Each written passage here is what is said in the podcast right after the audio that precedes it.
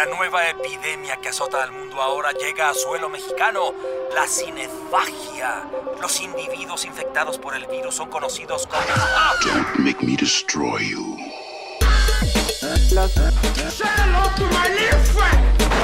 están atacando! Vean a esos hombres. ¡Aquí están los cinefagos! ¡No! ¡No es posible! ¡No! ¡No! ¡Quieren colmar su apetito con nosotros! Yo soy su amo. ¡No! No se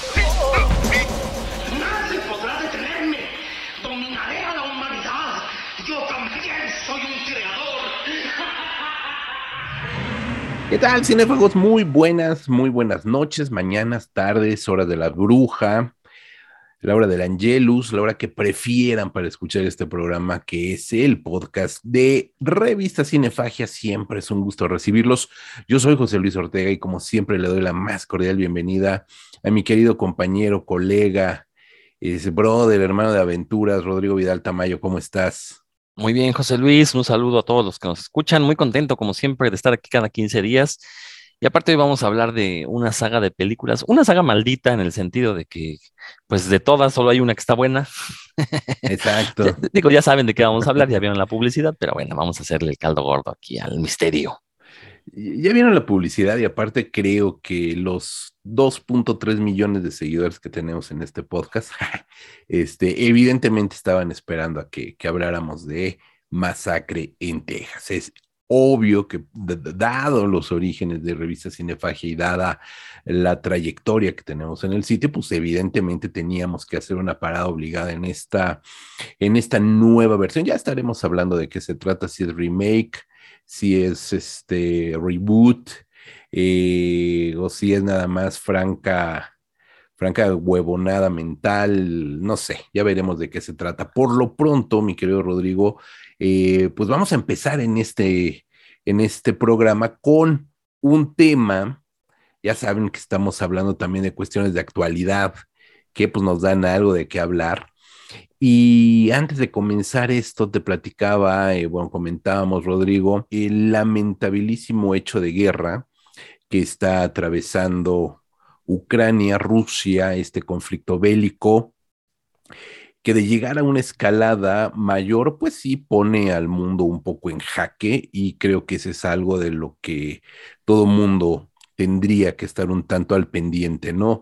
Eh, no se trata de ir a aventarle jitomatazos a la, a la, a la embajada de la Unión, So- de, perdón, de Rusia, de Rusia en, en México, ni mucho menos, pero sí estar debidamente informados para que después personajes como Sean Penn no nos vengan a vender humo como suelen hacer en muchas ocasiones. Y miren que Sean Penn es un actor, actor, debo de decirlo, y dejarlo en ese nivel, actor que admiro mucho, que me gusta, que creo que tiene un gran trabajo actoral, nos lo ha demostrado en muchas ocasiones, pero que de repente eh, se convirtió en realizador y le ha dado por documentar algunas situaciones, ya sabemos todo el entuerto que tuvo aquí en México con el Chapo, con Kate del Castillo, etcétera, etcétera, y ahora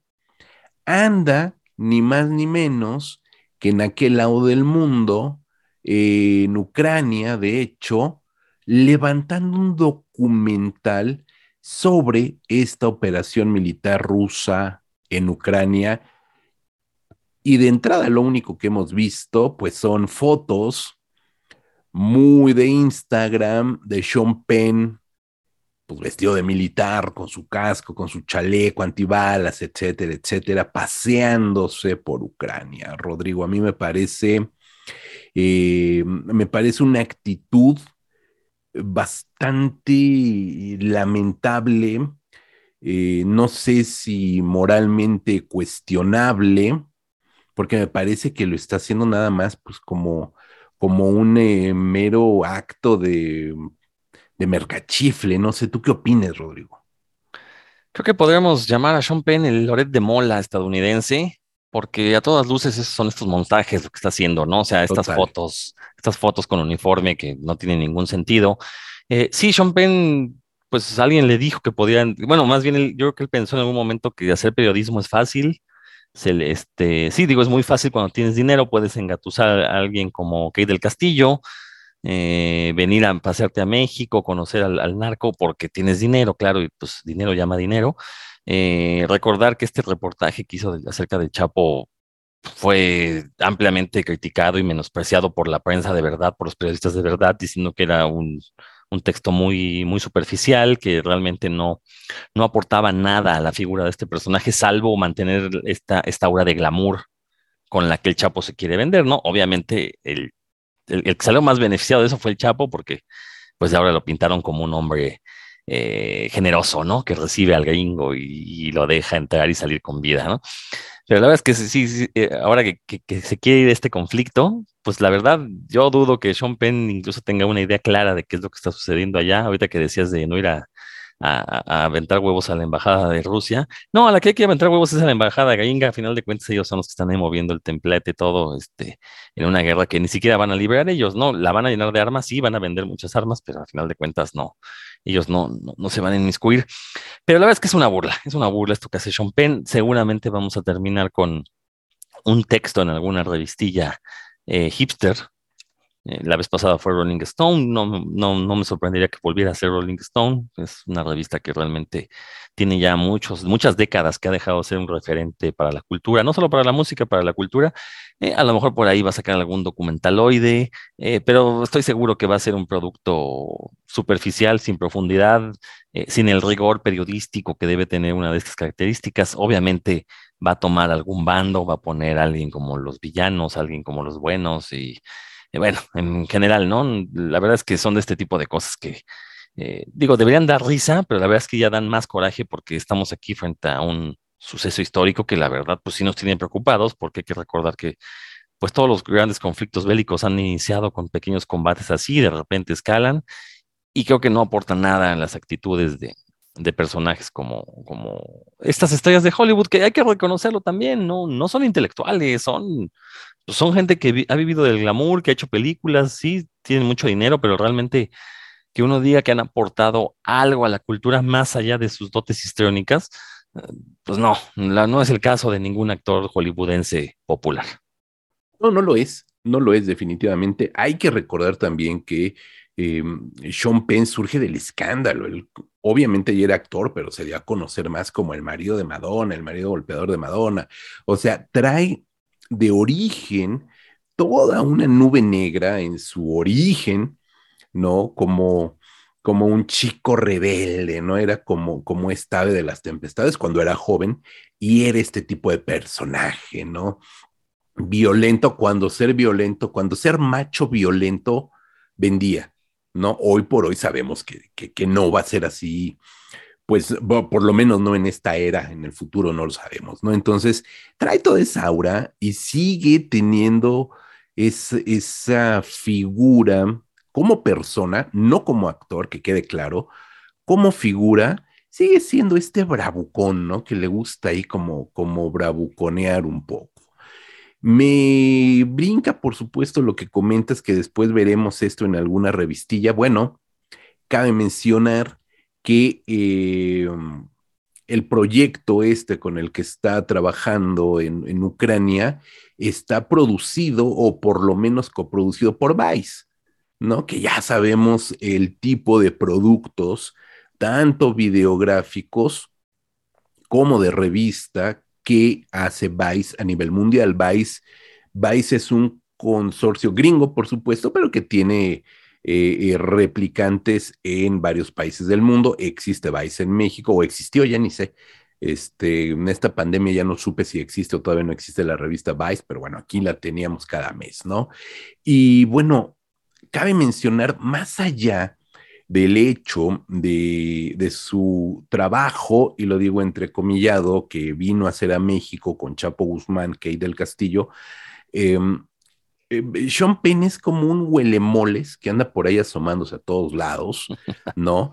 Y me, me, me, da mucha comezón que de entrada funda una organización sin fines de lucro para prevención de desastres, lo cual está muy bien. Qué bueno que lo haga. CORE se llama su fundación. Pero es este tipo de fundaciones donde únicamente, más allá de intentar o de buscar realmente beneficiar, pues lo primero que hace es utilizarla para autopromocionarse, ¿no? Y ahí sí cabe el refrán de, eh, de, las, de las abuelas, de las mamás, que decían que tu mano derecha no debe de saber lo que hizo tu mano izquierda, ¿no? Y si vas a hacer una obra benéfica o estás haciendo obra benéfica, como muchos actores lo pueden hacer, pues no es necesario que salgas en este tipo de fotografías que bien comentas, vestido de militar, etcétera, etcétera, ¿no? En aquel momento, en el 2010, estamos hablando de hace 10 años, cuando surge esta fundación, él eh, filma un documental del eh, terremoto en Haití en el 2010, un terremoto brutal que destruye gran parte del país, donde hay muchos muertos, etcétera. Lo que sabemos ocurre con un terremoto, las consecuencias que provocan un terremoto.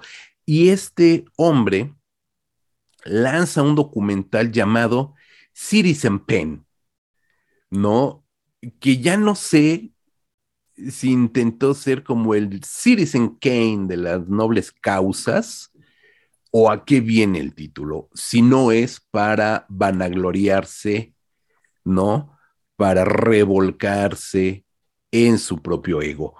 Y del 2010 a la fecha, en esta semana lo seguimos viendo tal cual, paseándose como una burla, por supuesto, cuando estamos viendo el éxodo de ucranianos eh, huyendo por su vida, Rodrigo, porque no hay otra palabra, no hay otra frase, mientras este hombre lo que está haciendo, Rodrigo, es turismo bélico, nada más. Ya, dejémosle ahí, no merece más palabras. Pues ahí está, vámonos a lo que sigue.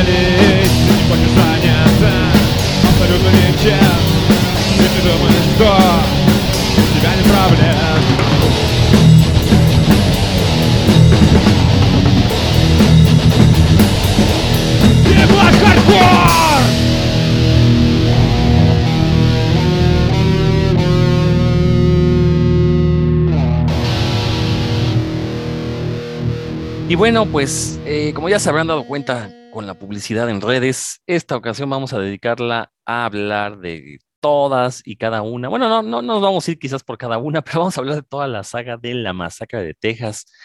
Esta película que surge con original filmada por Top Hooper en 1974, que cambió para siempre la cara del terror, nos mostraba un terror más, más aterrizado, más tenebrosamente real, porque nos hablaba de los miedos que acechan ahí en, los Estados Unidos profundos, en, estos, este, en estas granjas perdidas en, entre grandes eh, cultivos, eh, y cómo eh, hay un choque generacional, eso me parece muy interesante que esto lo, lo, se retoma ahora en esta nueva versión que se acaba de estrenar en Netflix hace un par de semanas.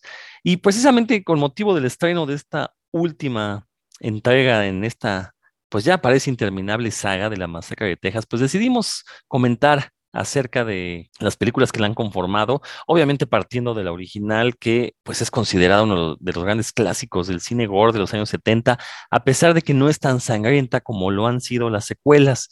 Es decir, se le mete más en, dentro del saco del cine gore porque es una película independiente, porque tiene escenas bastante violentas y perturbadoras, pero realmente no hay la típica sangre corriendo que vemos en, el cine gore.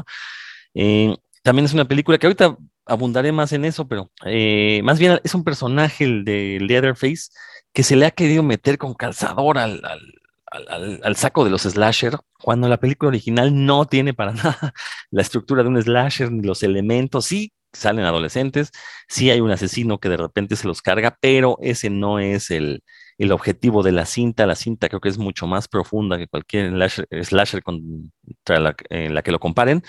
Pero bueno, vamos a tocar este tema. José Luis, tú eres un experto en este gore de los años 70, entonces platícanos un poco de, de los orígenes de la masacre de Texas, la original.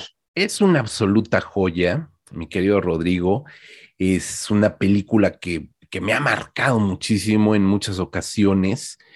Eh, y sin dudarlo es una de las grandes joyas del cine independiente estadounidense, más allá del cine de terror, es una película que eh, surge del underground, surge de un muy joven Top Hooper, es apenas su segundo largometraje cinematográfico, él ya había trabajado antes, ya había debutado, no es su ópera prima, ya tiene otras películas anteriores, pero obviamente cuando a inicios, en esta primera mitad de los años 70, comienza a surgir una vena de cierto cine de horror, cierto cine de terror, eh, social, violento, donde ya no hace falta nada de ultraterrenal o de demoníaco o de alienígena, sino explorar en la maldad humana, justamente en ese, ese reducto malsano que todo ser humano tiene ahí en, en, su cabecita, en su cerebro y que algunos le dan rienda suelta por encima de otros,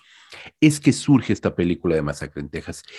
Eh, la película, como bien lo comentas, es mucho más violenta en el discurso que propiamente en lo gráfico.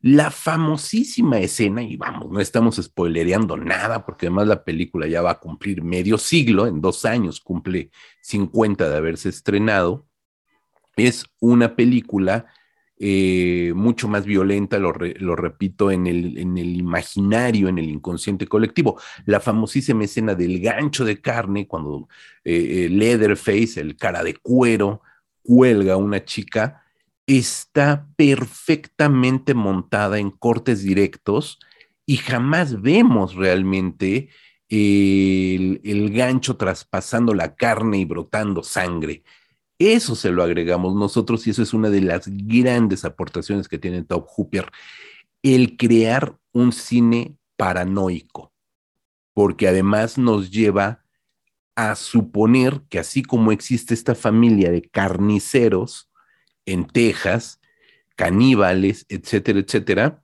pueden existir muchos otros o algunos otros escondidos en esa parte rural o semirural de los Estados Unidos que por supuesto aterroriza a los ciudadanos cosmopolitas de las grandes urbes, ¿no? Eso es algo que veremos repetido en otras películas, ¿no? Este, este choque de clanes entre los citadinos y los, repito, rurales, por llamarlos de alguna manera, ¿no? Y aquí lo tenemos con un grupo de chicos eh, cool, buena ondita, etcétera, etcétera, que van rumbo a Texas, eh, van por supuesto a buscar, eh, a, a, investigar qué ha pasado por allí con una serie de profanaciones de tumbas, etcétera, etcétera, y se van a encontrar no solamente con Leatherface, sino por supuesto con la familia de Matarifes, ¿no? Entonces, eso que vemos como origen de esta historia, pues es algo que sí efectivamente se vio retratado en muchas otras películas. De Hills Have también tiene un choque cultural así entre citadinos y rupestres, eh, películas incluso como I Spit on Your Grave, tenemos este choque entre una mujer, y aparte una mujer, una mujer eh, citadina, intelectual, etcétera, etcétera, eh, siendo atacada también por unos eh, rupestres, los ciudadanos rupestres, etcétera, etcétera. Entonces, es un esquema que vimos repetido en varios, en varios filmes, pero sin dudarlo, el talento de Top Hooper eleva a esta película a unas cotas como muy pocas otras películas lo lograron. En ese sentido, esta película se convierte en un patrimonio cultural estadounidense al grado al grado de que em, la película comienza a tener una serie de exhibiciones underground en cines de periferia, en cines de provincias, en cines universitarios, en drive-ins, em, autocinemas, pues, etcétera, etcétera. Se estrena en Europa, se exhibe en el Festival de Sitges, se exhibe en el Festival de Cannes, tiene un recorrido en festivales internacionales. En Europa es donde reconocen el talento que hay en Top Hooper, eh, le dan una lectura política, social a Masacre en Texas, como les gusta a los europeos, evidentemente, leer las películas, y la película regresa a los Estados Unidos ya convertida en una película de culto y el nombre de Top Hooper ya celebrado como un autor. Entonces, a partir de eso, la crítica estadounidense reinterpreta la película y comienza a ganar adeptos de todas, de todo tipo de públicos, al grado de que después, años después, hoy es un hecho, The Texas Chainsaw Massacre de 1974 forma parte del, eh, del acervo de la Biblioteca del Congreso, forma parte del acervo del MoMA, forma parte de otras bibliotecas por el valor fílmico de la película, ¿no? Algo que superó por mucho al propio Top Hooper, al propio fenómeno de la película, a los propios personajes, al grado, al grado de que viene una segunda parte, pero 12 años después. Tuvieron que pasar 12 años para que Top Hooper dirigiera una segunda parte de Texas Chainsaw Massacre, pero por supuesto, por supuesto, y atendiendo también a los productores de esta segunda parte, que son Menahem Golan, Joram Globus, que eran una pareja de productores de cine de terror de serie B, la película Texas Chainsaw Massacre 2, que es una secuela directa, directa de la película, se va por otro camino, se va hacia prácticamente satirizar lo que vimos en la primera ya con una serie de exacerbaciones mucho más violentas, mucho más gore, y a partir de ahí creo, mi querido Rodrigo, tú me dirás si sí o si no, se tuerce el camino de la película, porque jamás vamos a volver a entender en película el espíritu de la masacre en Texas original. Sí, creo que aquí sucede algo similar a lo que pasó con George Romero en La Noche de los Muertos Vivientes, que ni George ni Tobe sabían exactamente lo que estaban haciendo, simplemente encontraron una buena historia, se animaron a contarla. Eh, y como bien dices, ¿no? Es el público fuera de, Estados Unidos quien le da estas lecturas que la convierten en algo mucho más valioso, le encuentran una profundidad que a lo mejor Tom Hooper no, no estaba consciente, sí quería mostrarlo, eh, como bien dices, ¿no? Quería hablar de estos miedos eh, no sobrenaturales, de estos miedos reales, entre comillas, eh, recordar que en los años, en, esta época en la que se filma la película, bueno, los asesinos en serie se habían convertido en el nuevo terror en Estados Unidos. Eh, la década de los 70 creo que es la década por excelencia de este tipo de asesinos. Eh, obviamente la película está ahí basado en, algunos de los crímenes de Ed Gein, quien desollaba a sus víctimas, entonces toman esa anécdota, pero faltarían pocos años para que apareciera el asesino del Zodiaco, este Richard Ramírez, todos estos grandes asesinos en serie, que si bien todavía no se convertirían en, en las estrellas de culto que fueron en los finales de los 80, 90, pues ya hablaban de, que algo estaba mal con esa sociedad estadounidense que permitía la creación de este tipo de figuras. Entonces, yo siento que Tom Hooper, bueno, dijo, ok, se puede hacer una película de miedo con esto, pero creo que no estaba muy consciente de, varios subtemas que tiene la película. Mencionaba yo al inicio el, choque generacional. Los que llegan son este, adolescentes, bueno, o adultos jóvenes, eh, y se topan con una familia pues ya de, abolengo, ¿no? Ya, ya bastante rancia. ¿Eh? ¿no? por no decir otra palabra, creo que rancia es la mejor palabra que los describe. Entonces hay un choque generacional. Como bien dices también, la cuestión de los citadinos contra los campiranos, que en Estados Unidos es un, un pique que sigue existiendo, es como de estos piques clásicos, ¿no? Los rednecks contra los eh, bluenecks o, whitenecks, ¿no? De, este, dependiendo de, a lo que se dediquen. Eh, obviamente la cuestión de eh, el dinero contra los pobres, ¿no? Representar al, citadino como gente con dinero y al, campirano como, como gente pobre.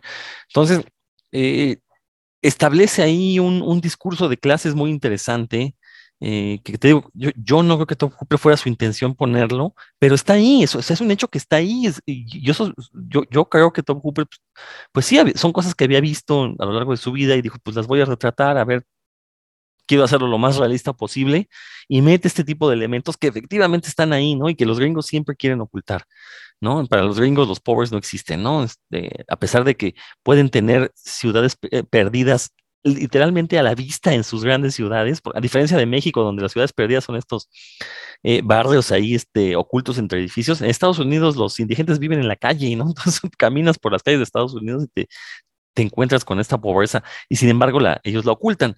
Entonces, pues todo esto lo pone en pantalla Top Hooper y nos entrega una película que sí, creo que lo acabas de decir muy bien, ¿no? Este, conceptualmente es muy violenta, pero gráficamente no lo es tanto, a pesar de que sí tiene escenas muy, muy este, grotescas y violentas. La escena del martillo, cuando le ponen el martillo al, abuelo, que es como una momia, y, le agarran la mano para que le dé de martillazo a la chava, es, una escena brutal.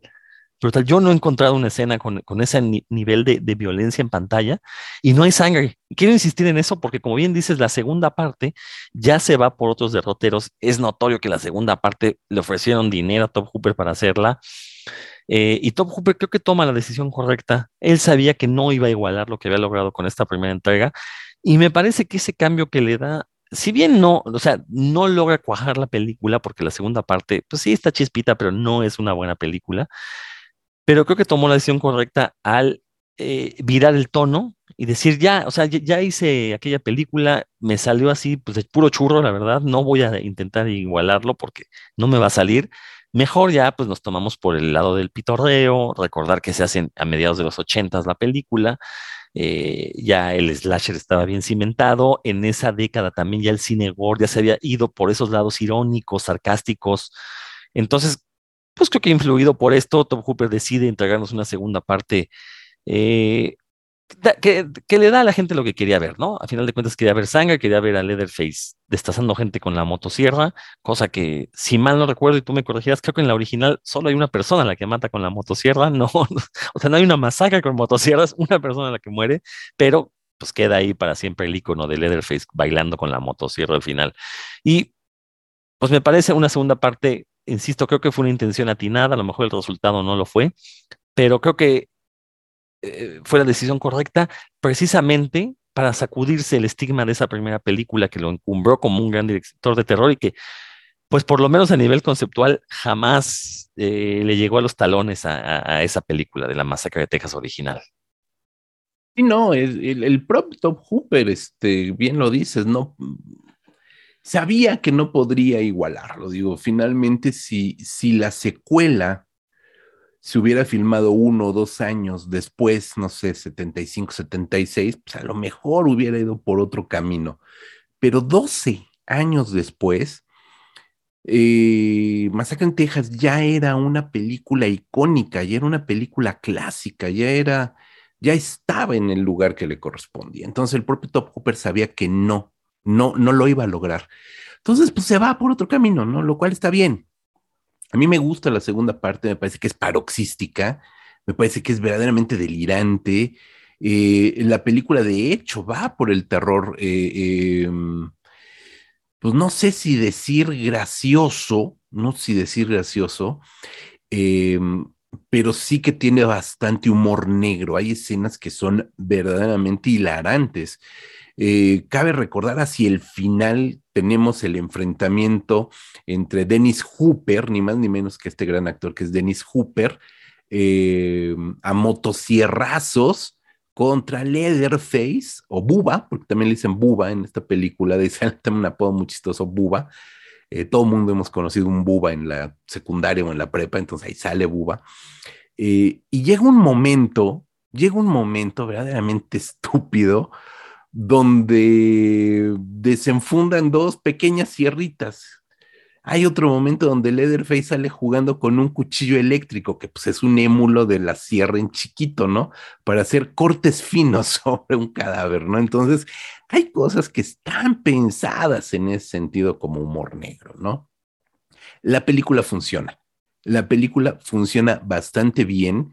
Eso, eso hay que decirlo. Eh, hay un personaje también, siempre va a haber un personaje femenino fuerte. Aquí vamos a tener a Stretch, que es eh, el, apodo de la, de la chica, no recuerdo ahorita el nombre del personaje. La actriz es Caroline Williams, que interpreta a una locutora de radio, a una DJ, le dicen ahí, pero no es que el DJ que hoy entendemos como, como cuate que está mezclando música, es una locutora de la estación de radio em, local, ahí en el pueblo tejano, que se convierte incluso en la obsesión eh, pues medio sexual de Leatherface y también tiene un acercamiento brutal eh, jugando a una felonía con una sierra eléctrica sobre ella. Vamos, hay mucha mala leche también por parte de Top Hooper y eso es lo que salva eh, a una secuela sumamente digna, sumamente digna, porque Top Hooper entendió perfectamente cuál tendría que haber sido el camino de una secuela que por ningún motivo iba a lograr lo que logró la primera.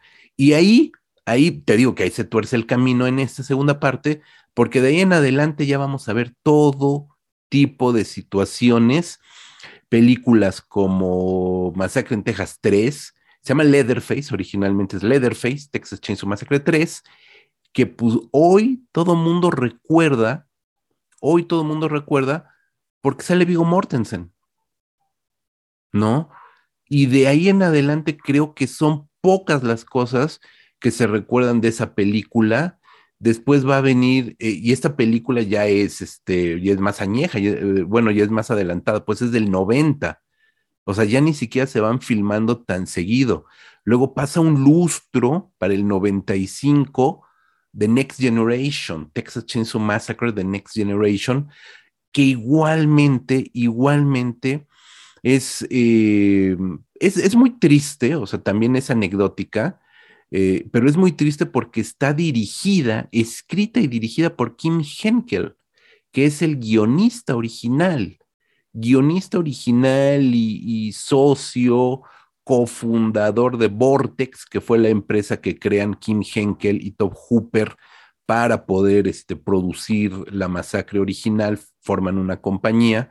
Eh, o sea, Kim Henkel era una, el, el otro gran pilar de Masacre en Texas fue Kim Henkel como coproductor, como impulsor del proyecto, como guionista, co-guionista, eh, no director, porque la dirección es, eh, es, única de Top Hooper, pero bueno, Kim Henkel una figura preponderante para esa masacre en Texas del 74, y yo supongo, no lo sé de cierto, debe de haber documentación, la desconozco.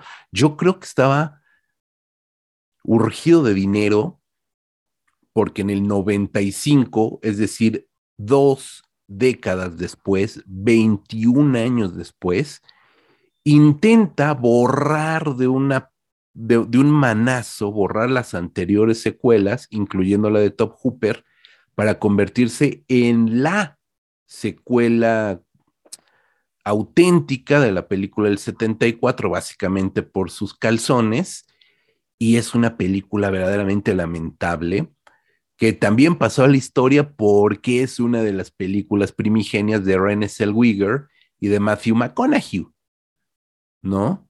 Y de ahí en fuera, nadie se acuerda de Texas Chainsaw Massacre The Next Generation. Eh, aquí en México eh, existe o existió el VHS, por ahí tenemos el VHS, de esta película y nada, creo que eh, hasta ese momento en el 95 debió de haber sido el punto final, o sea, ya venías de dos películas tremendamente olvidables de Texas Chainsaw Massacre, pero no, la cosa siguió dando, dando la mata, siguió la mata dando, Rodrigo, ay, perdón, le pegué al micrófono, le siguió dando la mata, explotando, ya no una historia, ya no un espíritu, ya nada, sino explotando la figura de Leatherface, porque se convirtió todo lo que vamos a ver en las siguientes películas, otras tres, cuatro películas, ya no me sigue Texas Chainsaw Massacre del 2003 y después todavía vienen otras cinco películas, incluyendo la, la más reciente, donde todo gira eh, en torno a Leatherface y creo que ese es un error. Creo que ese es un error porque la película original de Top Hooper presentaba una serie de personajes fuertes, todos, el autoestopista, el abuelo, el, el, papá que es este, el carnicero loco que prepara su chili con carne, este, y la propia Marilyn Burns, que es este Sally Hart, etcétera, etcétera, eran personajes fuertes y a posteriori solo quieren crear una película a partir, por supuesto, de la figura central, pero ahí les va. Son películas, o por lo menos esta, este eh, resurgimiento del 2003, eh, y la que siguió The Beginning del 2006, producidas por Michael Bay. Y creo que eso ya nos da la pista de por dónde vamos, Rodrigo. Sí, es lo que te decía, o sea, eh, en algún momento convierten a Leatherface en un slasher más, Y en este asesino sobrenatural, recuerda que los slashers, si bien propiamente no son fantásticos en el término estricto, pero pues el hecho de que aguanten balazos y les den hachazos y no se caigan, sigan este, implacables matando gente, pues ese, es un, un, rasgo característico del slasher. Y aquí sucede, lo, en eso termina convirtiéndose Leatherface, como muy bien dices, se centran en él. Eh, que, hay que recordar que en la primera película no era una figura preponderante, sale ahí este, como en el fondo, de repente sí al final ya, este, pues como que es el único que tiene la fortaleza para salir persiguiendo a la, a la última sobreviviente, pero, insisto, la película original no tiene nada que ver con el slasher, es digo, si, si, hubiera que empatarla con otras películas, habría que meterlas con este terror real como La última casa de izquierda, mencionaste Las colinas tienen ojos, es ese tipo de terror. Eh, y sí, desgraciadamente, pues obviamente visualmente el personaje de, Lady, de Leatherface es muy atractivo, se ve muy, muy grotesco con esta máscara de carne humana, es muy padre tener un muñequito con la figura de Leatherface ahí en la repisa, porque pues sí lo ves y da miedo, ¿no? Eh, y creo que eso es algo que explotan muy bien en esta nueva versión de Netflix que ya llegaremos, pero que creo que ponerlo como figura central, como el, eje bajo el que se van guiando las historias dentro de este o de estos universos que existen en, en, en todas las, las, distintas líneas temporales de la masacre de Texas, sí me parece que es el recurso fácil, eh, ponerlo como este monstruo, cuando creo que la película hablaba de otro tipo de monstruos y Leatherface no era el peor de los que veíamos.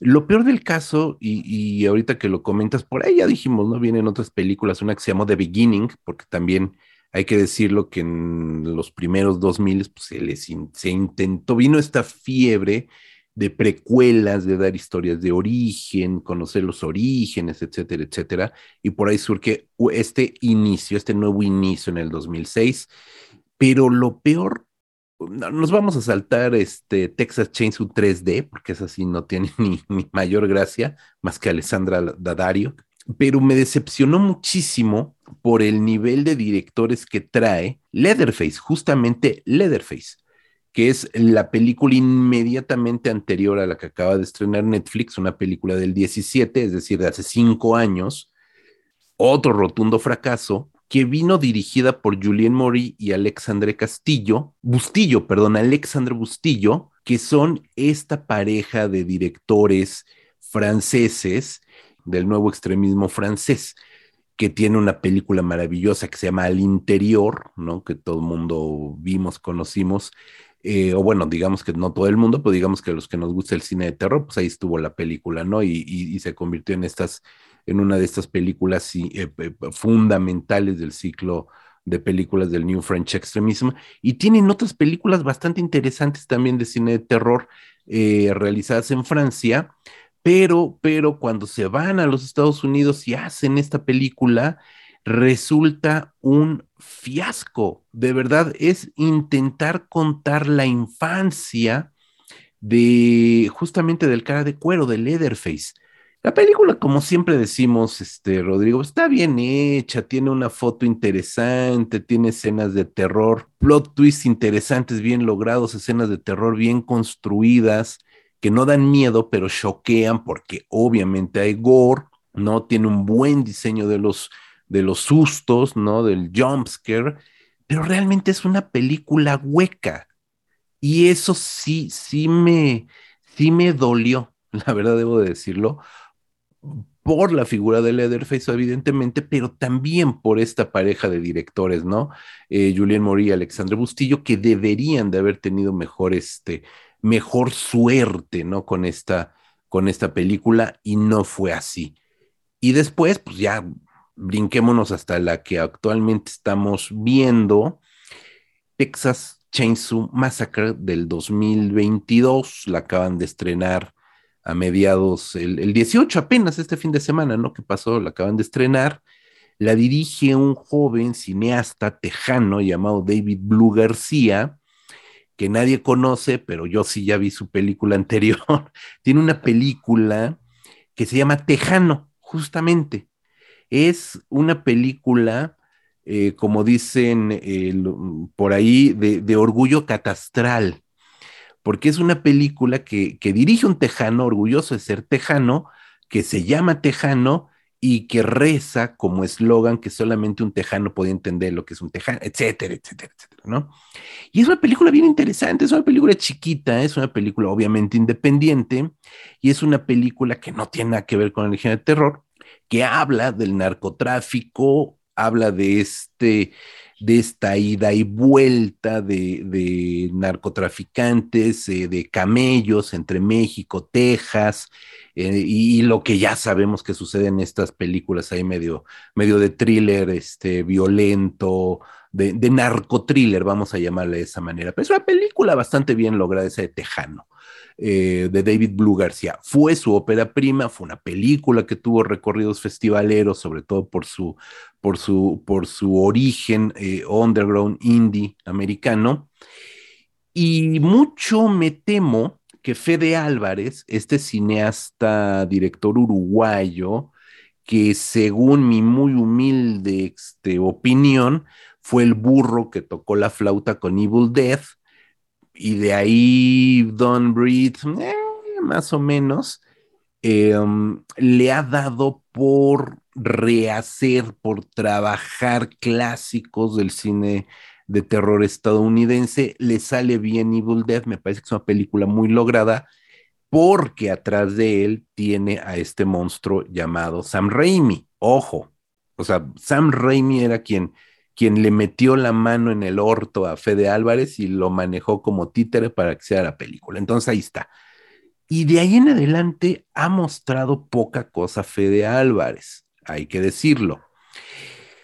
Y aquí es el productor y yo supongo que escoge a David Blue García porque dijo, ah, es tejano y tiene una película que se llama Tejano, entiende lo que es Texas, yo soy uruguayo, yo no entiendo lo que es Texas, y pues vamos a ponerlo a dirigir. Y vuelvo a lo mismo, estamos hablando de realizadores que tienen escuela, que surgen de academia, que surgen de escuela, que saben perfectamente que A más B es igual a C.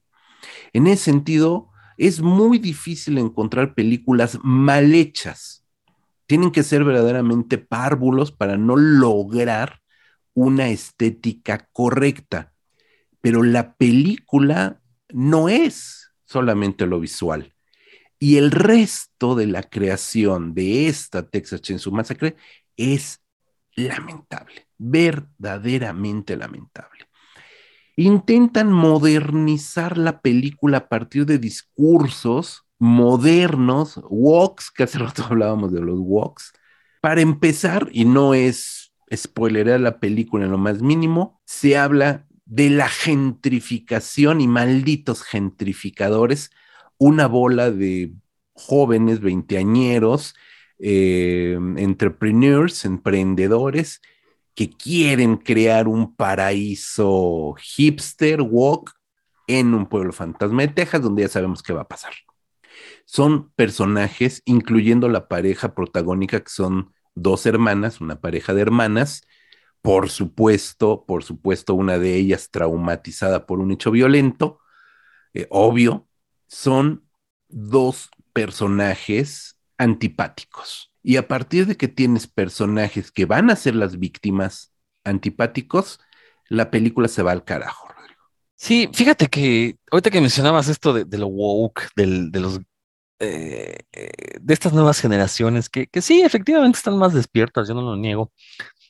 Eh, me parece a mí un muy mal chiste que la película vuelvan a meter este, esta cuestión de, del conflicto generacional, los, los chavitos emprendedores, influencers, eh, con cierta conciencia social, veganos, y los enfrentan contra este, esta América profunda, bueno, no odio llamarle América Estados Unidos, pero estos Estados Unidos profundos, eh, conservadores, y, que el gran chiste de la película, y aquí sí, pues, ni modo voy a echar el spoiler, pero el gran chiste es cuando se mete Leatherface a, un camión y le empiezan a filmar y le empiezan a decir, te vamos a cancelar, y Leatherface los mata.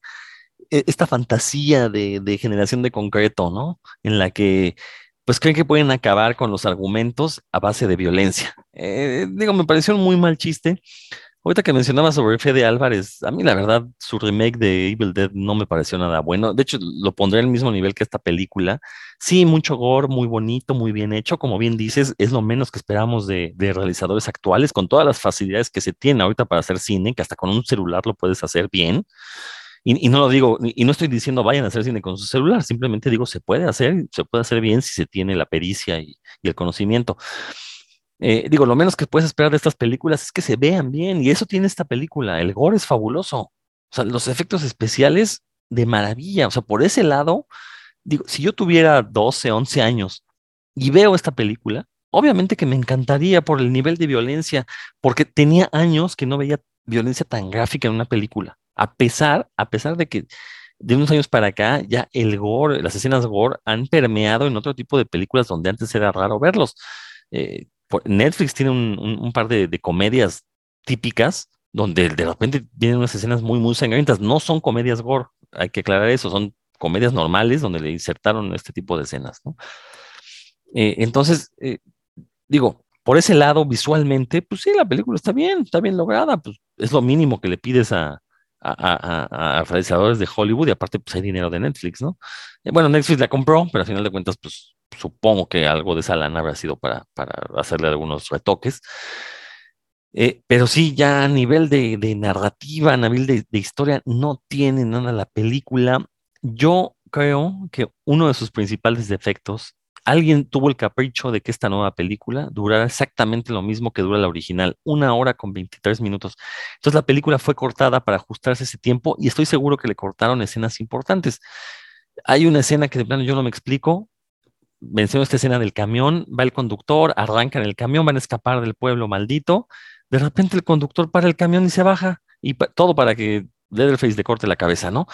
O sea, narrativamente no hay ninguna justificación para que sucede. Yo sospecho que sí la había, pero la cortaron para ajustarla a, que durara esto, ¿no? Y lo, cual yo no sé, te digo, de quién fue este capricho, porque habrá pensado que era una buena idea que dure exactamente lo mismo que la original. Bueno, si vas a hacer eso, pues desde un inicio haces la historia para que dure una hora con 23, no la haces más larga, después en el cuarto de edición las escenas, porque también otra de las escenas que se ve cortada es la escena final, donde de nueva cuenta Leatherface se pone a bailar con la motosierra, que en la película original es una escena macabra por, por lo que significa para la psique del de ese personaje. Y aquí pues se ve que va a empezar a bailar y en eso la cortan, ¿no? Porque a huevo tiene que ajustarte al tiempo. Entonces, siento que la película perdió mucho en el cuarto de edición. Creo que pudo haber sido mucho mejor si hubieran dejado que las situaciones eh, se desarrollaran normalmente como se deben de hacer en una película competente, pero pues tomaron estas decisiones y la verdad nos entregan una película eh, pues sí, bastante malita, insisto, tiene buen gore, sí, eso no hace una película, ¿no? Digo, buenos efectos es lo, lo mínimo que se le pide a, al cine actual, ¿no? Es como decir de un caramelo, no, pues está bueno porque está dulce, no, no, pues no, pues ya sabemos que todos los caramelos, su, definición es ser dulces, ¿no? Pues no, no puedes decir, valió la pena porque estuvo dulce, no, hay que buscarle más cosas, pues lo mismo con, con este tipo de películas. Eh, y bueno, sí, mencionaba yo este, este discurso de- del choque generacional, pero esto ya lo vemos como un metadiscurso, ¿no? Eh, Leatherface, un viejo sesentón, porque así lo mencionan en la película, destazando a estos jovencillos que han llegado a mancillar su, su hogar. Eh, digo, pues es la fantasía de todos los cuarentones, cincuentones que, se la pasan poniendo caritas de me da risa en los comentarios eh, en Facebook cuando alguien menciona pues lucha de clases o la- las cuestiones de discriminación, racismo, clasismo. Pues básicamente es eso, ¿no? Entonces la verdad es que sí, es una chaqueta mental de, de los productores que pues me imagino se sienten fuera de ese mundo, pero que con este tipo de películas pues más bien nos demuestran que están muy o más que metidos precisamente en este mundo hipsteroso que eh, son incapaces de entregar una, una película que hable sobre estos miedos reales. No existe tal. Y, y la película es tan básica que este sketch, yo, yo le diría este sketch de eh, Leatherface en el camión siendo eh, grabado, lo vemos en el tráiler. o sea, eh, eh, es el típico tráiler que, que, enseña su juego, ¿no? Para intentar llamar la atención y lo hace de una manera pues, sumamente básica, básica. Algo que también me molestó y que ahí entendemos también la, la falta de pericia en la construcción de la historia. Eh, por cierto, una historia que está escrita obviamente por Fede Álvarez y Rodo Sayagues, Rodrigo Sayagues, que es, su, pues, su pareja creativa, es el escritor, el guionista de Evil Dead, el guionista de Don Breed y guionista y director de Don Breed 2, que hace poquito vimos también en cines, una película completamente intrascendente, o sea que tampoco hay mucho, mucho que esperar de, de Rodo Sayagues. Eh, la manera en que al más puro estilo de lo que comentábamos hace poquito en Scream, en esta nueva Scream 2022, del, de las llamadas requel, remake prequel, lo vuelven a jugar aquí de una manera bastante sosa y nuevamente recurren a lo mismo del díptico de Halloween, de eh, que igual hace poquito le dedicamos un, programa a, a, estos Halloween, repiten la misma fórmula de traer a la heroína original a esta película, al presente. Y así como tuvimos a eh, Jamie Lee Curtis repitiendo su icónico papel en este último díptico de eh, Halloween, así tenemos ahora a una actriz, eh, no me acuerdo su nombre, una actriz que sustituye a Marilyn Burns. Marilyn Burns falleció hace unos años, hace poquito, en el 2014. Pero aquí tenemos a esa Sally Hardesty que vimos vuelta loca de miedo, que la vimos completamente perdida, sobreviviendo, deschavetada, que supimos que cayó en el manicomio. O sea que toda esta mitología que teníamos sobre Sally Hardesty, la sobreviviente, aquí la convierten otra vez en este patrón que ya hemos comentado de la Sarah Connor, que es esa Sarah Connor de, del Terminator que ya hemos visto replicada en estas películas de terror que eh, el personaje de Laurie, que es justamente Jamie Lee Curtis, en este último díptico de eh, Halloween, la vemos convertida en eso, en una, en, en una Sarah Connor. Y aquí la vemos otra vez y nuevamente construido el personaje desde el punto de vista masculino.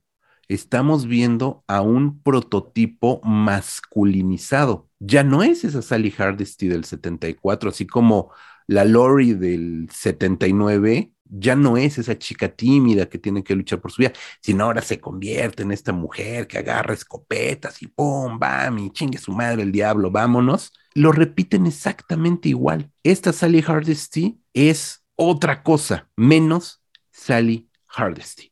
Es una tremenda falta de respeto al espíritu original de la película, de los personajes y de todo lo demás. Y así como hablas de este capricho, berrinche de recortar la película en su duración para que dure exactamente lo mismo, es el berrinche capricho y la falta de entendimiento de Fede Álvarez y de, y de Rodo, Rodo Sayagues de crear estos personajes estúpidos, perdón, pero esa es la palabra, incluyendo a Sally, a una Sally Hardesty que traiciona a todo el espíritu de la Sally Hardesty original. Sí, sí, o sea, totalmente, ¿no? Un personaje que no aporta nada a la historia, lo puedes quitar y no pasa nada, o sea, De hecho, lo quitan. sí, ajá, tal cual, ¿no? Lo- lo- muy rápidamente, pero aparte lleva, ¿qué? 50 años arrastrando a, a, a Leatherface, y, o sea, en 50 años pues, es la peor Ranger en toda la historia de los Rangers, ¿no? O sea, ¿cómo no encontró? Pues, te tienes ahí un fulano eh, con, con problemas mentales que tiene físicamente toda la, el tamaño de, lo que ella recuerda y, y, pues nunca se da cuenta que es él, ¿no? y es su vecino. bueno, ajá, o sea, Y es su vecino. no, no, pues te digo, la, la historia es francamente idiota. eh, pero yo, yo, yo me mantengo. Creo que pudo haber sido un poquito mejor si hubiera durado lo que hubiera tenido que durar. Y yo ya con eso. Me no, no dudaría. Bueno, es obviamente una producción, eh, bueno, no es una producción, ya la compró Netflix, la está distribuyendo Netflix. No dudo que en un tiempo, pues ni siquiera prudente, en tres meses, que ya es como la norma, lancen un Blu-ray uncut. No sé si le aporte algo a la película, yo lo dudo. Yo lo dudo porque los personajes van a seguir siendo igual de antipáticos, la historia va a seguir igual de molesta. Entonces, y, no hablamos del, que eso también me parece bastante petulante, el trauma eh, de, de- de- de la chica, de la protagónica, de Melody. ¿De dónde viene su trauma? Que es justamente de un problema social, de crimen, de violencia urbana, que es pan nuestro todos los días en los Estados Unidos y que son los tiroteos escolares, que también me parece una falta de respeto tremenda banalizarla de una forma idiota, como todo idiota es esta película. Vámonos.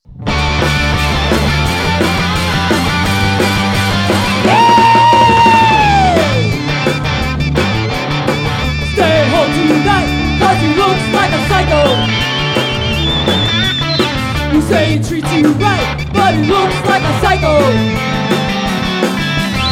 You better stay in the light Cause it looks like a psycho yeah.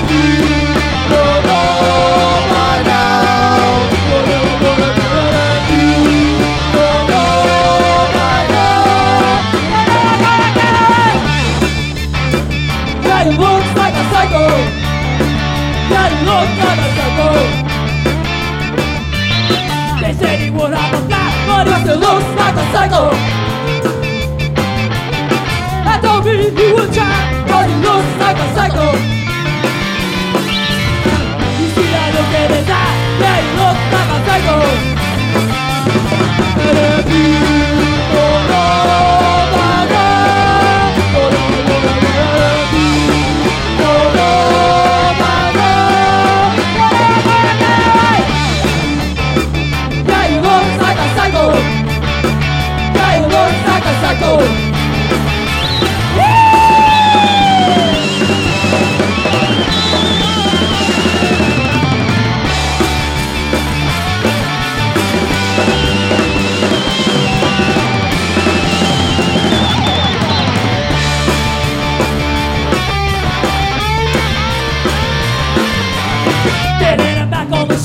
barista looks like a psycho. I really hope he never been, cause he looks like a psycho. They thought they were gonna a But he looks like a psycho.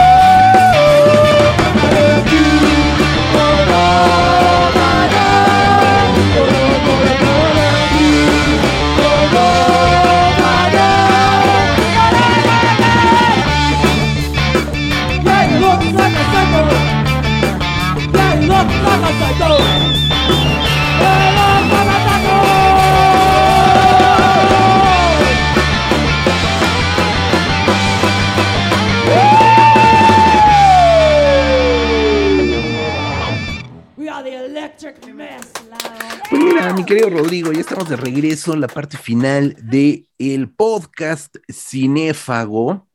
Eh, escuchen, escuchen todo lo que hemos comentado en este capítulo y entenderán por qué te digo que ya es momento de dejar de lado este trago amargo que es Masacre en Texas 2022 y mejor pongamos paz en nuestros corazones con recomendaciones de cosas que valen mucho más la pena. Me parece buena idea, José Luis, si me lo permites, yo quiero recomendar, fíjate que ha sido curioso este año 2022, casi no he visto películas, yo no sé si la pandemia retrasó estrenos o cosas así, pero ni, ni he leído comentarios de películas que, que me den ganas de ver, ni las he visto, me he centrado más en series, que tampoco es que las series estén mucho mejor ahorita, como que estamos ahorita en, en, en un valle, dentro de estas este, cimas y con cimas con C y cimas con S, pues ahorita estamos en una cima con S en una parte baja, como que este inicio de año no fue muy bueno en, en cuanto a producciones audiovisuales, pero aún así me he topado con algunas cosas interesantes del año pasado que no había este, podido ver. Eh, y quiero recomendar una serie que se llama Dope Sick, aprovechando que el día de ayer, bueno, esto lo estamos grabando en lunes, ustedes lo estarán oyendo miércoles o jueves, bueno, no se lo estarán oyendo esta semana. La cosa es que eh, domingo 27 de febrero se entregaron los premios del Sindicato de Actores allá en, en, en Hollywood y eh, Michael Keaton ganó por una serie que se llama Dope Sick, una serie muy, muy buena que relata cómo es que las farmacéuticas, eh, en aras de, de, buscar ganancias, pues sacaron al mercado un medicamento basado en opioides y eh, que sí al inicio ayudaba a la gente a controlar el dolor, pero no contaban con que iba a ser, se iba a convertir en una nueva epidemia de adicción a estos medicamentos, un verdadero problema de salud en Estados Unidos, la gente que se volvió adicta eh, a los opioides debido a que el doctor se los recetó pensando en que les iba a calmar dolores leves y terminaron convirtiéndose en, pues en eso, en adictos, en drogadictos, ¿no? Y gran parte del problema de, violencia a niveles domésticos en Estados Unidos se debe precisamente a esta epidemia de, de adicción a los opioides. Y en esta serie de Dopesick, pues vemos a un Michael Keaton interpretando el papel de un doctor rural que precisamente eh, es convencido por los agentes publicitarios de las farmacéuticas para que le dé a sus pacientes opioides. Él mismo se convierte eh, en adicto, se lo receta a otro médico. Pero lo interesante no es eso, sino ver cómo eh, las, tretas que las publicitarias que utilizan las farmacéuticas, pues para lograr colocar su producto, lograr venderlo, eh, son capaces de, de mentir, disfrazándolo de pseudociencia para que tanto el gran público como los médicos digan, ah, pues hay bases científicas para lo que me están diciendo, pues ahí te van, ¿no? Y todas las complicaciones que tienen las eh, oficinas de gobierno para tratar de encontrar a un responsable de un problema de estas características, ¿no? La serie es muy, muy fuerte. Eh, digo, obviamente está dramatizado todo lo que vemos, pero no hay lugar a dudas de que eh, muchos de lo que ahí se ve está basado en casos reales, eh, la corrupción que impera por parte de las farmacéuticas con, con la, este, la Oficina de, de, de, de, Alimentos y Drogas en Estados Unidos, que es la que autoriza que se salgan a la venta tanto alimentos como medicinas. Bueno, hay un contubernio ahí que ya se sabe. Eh, eh, vemos también, bueno, la corrupción de jueces, la corrupción de, de, los, bueno, no tanto la corrupción, pero más bien la, eh, la negligencia de los departamentos de justicia para tener un problema de estas características, porque pues siempre se asocia la drogadicción con clases bajas, entonces no se puede concebir que alguien que tiene el dinero para pagar un médico en Estados Unidos, pues pueda terminar convertido en un adicto a opioides. Una gran, gran serie, Dopesick, eh, es de Hulu, este sistema que no existe en México, pero lo pueden, bueno, se puede ver a través de plataformas legales. Yo la verdad la vi pirata porque estoy harto de darle mi dinero a Disney. Entonces, Dopesick, se las recomiendo bastante, son ocho capítulos, una sola temporada, afortunadamente, es cortita, es concisa y es maciza. Eso es todo bien, pues ahí está la recomendación de eh, Rodrigo. Yo concuerdo en que ha habido poca cosa. Bueno, obviamente estamos arrastrando todavía algunas películas del, del año pasado y dado que en México hemos tenido, bueno, no, en realidad es un fenómeno mundial que una vez que se acerca la entrega de premios Oscar, es que van saliendo películas en cartelera. Esto no es un fenómeno que se dé solo en México. Pero pues sí, eso nos provoca por ahí un delay de, de, de, meses con respecto de las películas del 2021 que apenas estamos viendo en este primer tercio del año, ¿no?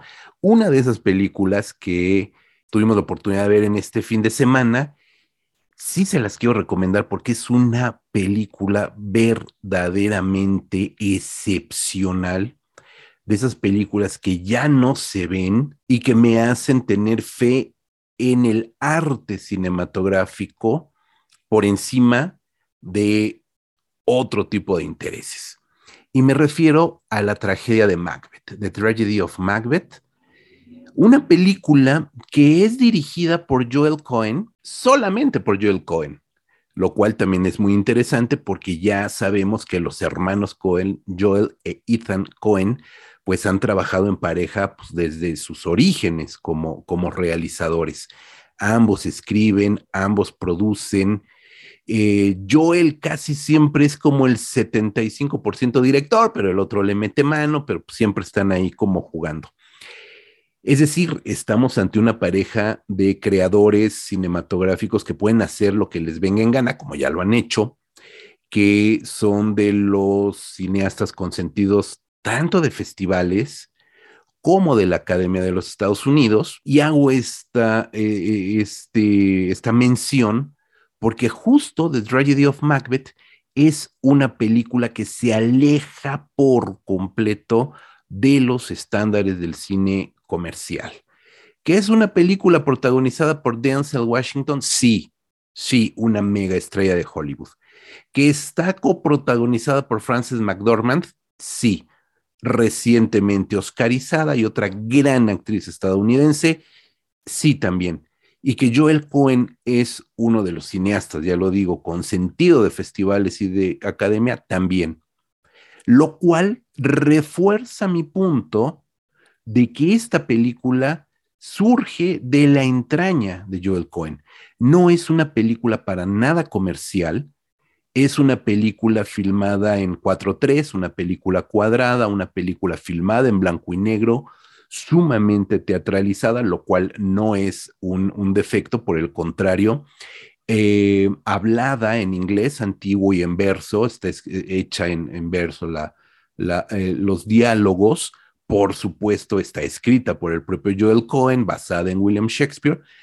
Tiene un diseño de producción majestuoso, pero minimalista, que en algunos momentos, con el uso de los claroscuros, la fotografía de esta película es espectacular. Es una fotografía que además está nominada al Oscar de Bruno del Bonnell. Se atiene a algunos paradigmas propios del expresionismo alemán, etcétera, etcétera, etcétera. Hay momentos de la película, sobre todo lo que concierne a las tres brujas, si conocen la tragedia de Macbeth sabrán de qué nos estamos refiriendo, eh, que, que, que rozan el arte de la danza contemporánea, perfectamente interpretado por Catherine Hunter, una actriz muy extraña, y de verdad, mientras existan estas grandes figuras de la cinematografía estadounidense, hay que recordar que los hermanos Cohen, Joel Cohen, surgen del cine independiente estadounidense.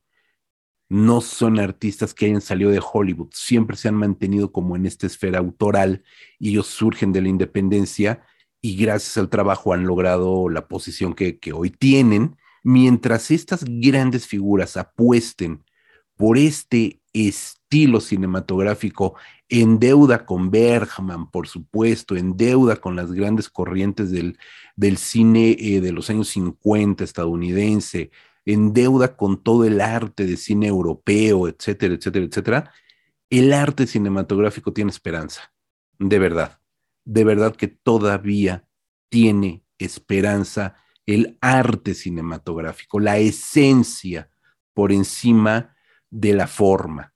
Acabamos de hablar de una película que es todo forma hueca, vacía, necia, absurda.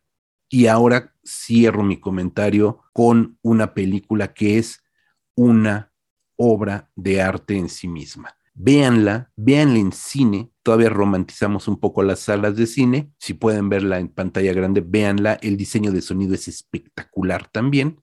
Y ahí está la tragedia de Macbeth. Esta de verdad es mi recomendación. Y nada más cierro este programa. Mi querido Rodrigo, te lo comentaba antes al, inicio, pues, eh, falleció Nick Seth. Se me olvidó decirlo hace rato en, en las notas, en las noticias. Falleció Nick Seth, un cineasta underground neoyorquino que sus últimos, pues casi, no sé, 10, 15 años vivió en México eh, el Festival Macabro lo trajo y le hizo una retrospectiva. Un cineasta básico del underground estadounidense, del underground neoyorquino, es el padre del llamado cine de la transgresión, está muy emparentado con el cine de Richard Kern, de, de Lung Leng, de, Lydia Lunch, etcétera, etcétera. Entonces, eh, falleció, mm, eh, falleció este fin de semana. La noticia salió el domingo. nosotros estamos grabando esto en lunes, la noticia salió ayer domingo. Eh, pero no sé a ciencia cierta si falleció este, eh, eh, justo el domingo o en este fin de semana. estaba enfermo, tuvo cáncer, tenía una serie de enfermedades difíciles. No tenemos más noticias al respecto, tampoco vamos a entrar en este tipo de situaciones morbosas, pero pues ahí está, este, un, un cineasta underground que bueno, ha trascendido y ahí se queda su obra. Algo de su obra le encuentran en YouTube, es difícil ver su obra por ahí en Movie hubo, hace un tiempo hubo un ciclo de Nick Seth, mm, ya no está disponible. Yo creo que estoy casi seguro que este año Macabro le va a rendir homenaje y va a exhibir algo de, de Nick Seth porque realmente vale mucho la pena, Rodrigo. Sí, una, una verdadera desgracia. Yo, o sea, no, no conozco su obra, pero pues que alguien pierda la vida de esta manera, pues no, no, jamás es para celebrar y pues siempre hay que levantar la voz para que se haga justicia en un país como el nuestro. Así es, mi querido Rodrigo. ¿Y con qué nos despedimos? ¿Qué nos recomiendas además? Pues mira, este, quiero invitarlos a que en este mismo canal de revista Cinefagia eh, escuchen el podcast de Puros Cuentos, donde le damos este mismo tratamiento, pero a los cómics. La verdad se pone bastante, bastante buena la discusión. Y todos los lunes a las 8 de la noche los invito a que escuchen Nerdología, el programa donde todo lo nerd es chido a través de radio IPN 95.7 FM para la Ciudad de México. Si están fuera de la Ciudad de México, lo pueden escuchar en www.ipn.mx diagonal radio diagonal. Quiero Rodrigo, muchísimas gracias. Ha sido un gusto, como siempre, venir a platicar contigo. Eh, www.revistacinefagia.com, Facebook, Instagram, Twitter, eh, por supuesto Spotify, Amazon Music y cualquier otro servidor. Eh, ¿Cómo dices, Rodrigo, los sitios finos? En todos los sitios finos de podcast. Ahí nos encuentran. Te mando un fuerte abrazo, Rodrigo. Igualmente, José, Luis, pásatela muy bien. Muchas gracias, mi querido Rod. Yo soy José Luis Ortega, nos escuchamos la siguiente semana. Hasta la próxima. Se va el caimán, se va el caimán, se va para Barranquilla, se va el caimán, se va el caimán. Y se va también sin pagar.